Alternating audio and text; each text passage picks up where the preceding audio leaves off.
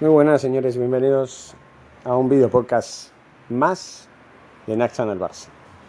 Bienvenidos, síganos por las redes sociales, por los, las plataformas de podcast, por el canal de YouTube y eh, suscríbanse, suscríbanse, únanse a la familia de Nack Channel Barça y sigan la actualidad del Fútbol Club Barcelona con la máxima rigurosidad, con la máxima honestidad, con la máxima eh, valoración, con la máxima transparencia, como quieran ustedes, pero síganos.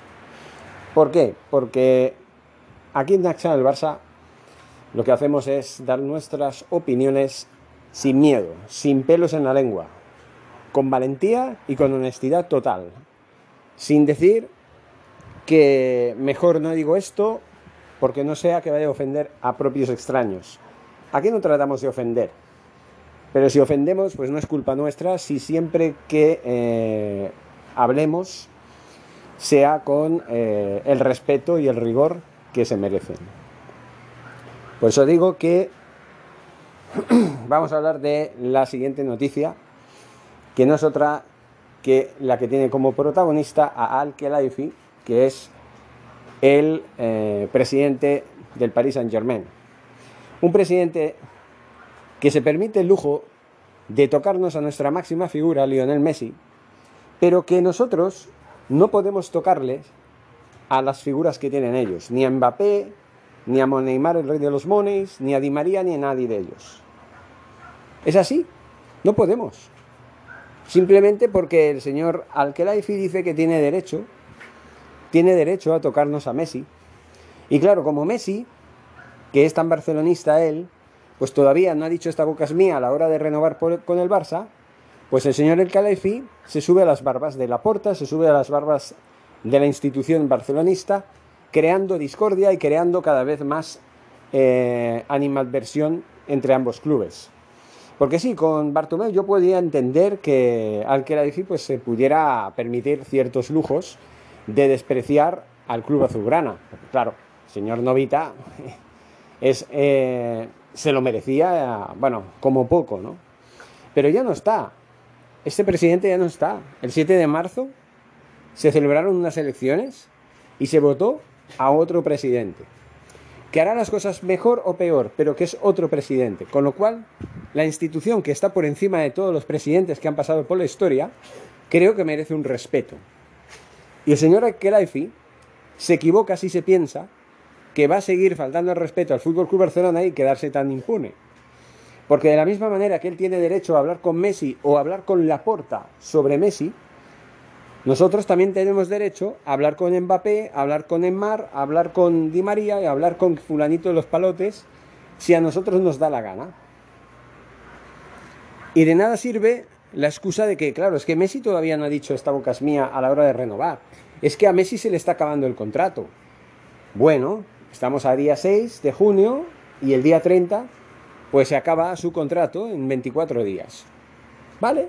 Pero eso no significa que realmente se tenga que atribuir el derecho porque sí. Porque Messi se está acabando el contrato, pero todavía tiene contrato. Otra cosa es que el señor al decida hablar con Messi a partir del 1 de julio, que es cuando ya habrá pasado un día desde que después de que se le cumpliese el contrato. Es así de simple. O sea, estamos hablando del derecho recíproco, no el derecho por un lado y por el otro no. Porque aún estoy recordando como hace un mes el señor Alcalá se ponía chulito cuando decía que no le toquen a su delantero, que todavía tiene contrato y que lo, sienten mucho, pero eh, Neymar es, suyo. Bueno, hasta que Neymar decidió firmar el contrato de renovación. Pero bueno, si se quieren fiar de Neymar Jr. después de firmar un contrato de renovación, fíjense, a nosotros nos pasó, ¿eh? A nosotros nos pasó, también firmó un contrato de renovación allá por el 2017 y al cabo de un mes ya estaba fichando por el Paris Saint Germain. Eso no quita que nosotros no podamos pensar que a lo mejor el, el Barça pues le dé por fichar de vuelta a Neymar el de los mones, que espero que no, ojo, que yo no estoy hablando de Neymar Jr., estoy hablando del presidente Al Khelaifi, que según dice, como ya hemos dicho, se permite el lujo de ponerse chulo y de hablar con quien se le antoje a él, porque claro, según él, todos los jugadores importantes quieren ir al Paris Saint Germain. Hombre, todos no, ¿eh? porque miren, el Barcelona, el Real Madrid, el Atlético de Madrid, la Juventus, el Manchester United, eh, ¿qué más? El, el Bayern de Múnich, lo he dicho ya, bueno, el Loporto, en fin, los equipos más grandes de Europa, mucho más grandes que el Paris Saint Germain, también tienen grandes jugadores. Y que yo sepa, no todos están en el Paris Saint Germain. Y no todos dicen, uy, yo quiero ir al Paris Saint Germain, a la super todopoderosa liga francesa. Porque con todo el sarcasmo del mundo, la liga francesa no está mal, pero no es la mejor del mundo.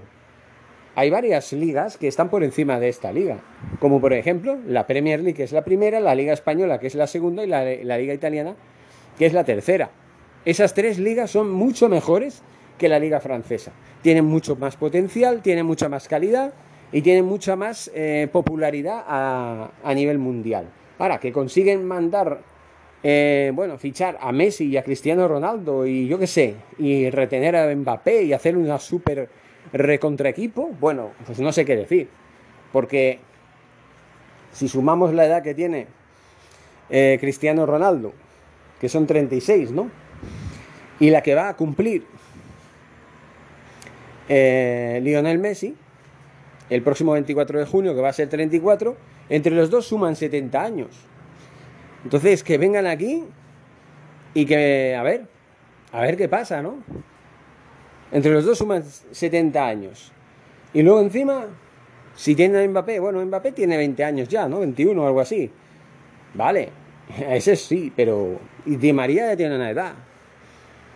Hasta hace poco tenían a Cavani, que también tiene una edad. Y sí, es un delantero de verdad, pero tiene una edad, simplemente. Pero bueno, ya se sabe, ¿no? La chulería de algunos eh, dirigentes que se creen que porque tienen dinero pueden hacer y deshacer a su antojo todo lo que les da la gana. Pues ahí está, ¿no? Simplemente pues se dedican a eso.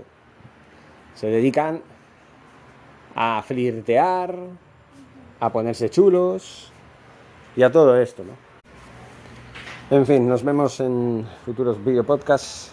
Forza Barça. Y bueno, ya saben mi opinión sobre este dirigente tan esperpéntico y tan lamentable. Hasta pronto.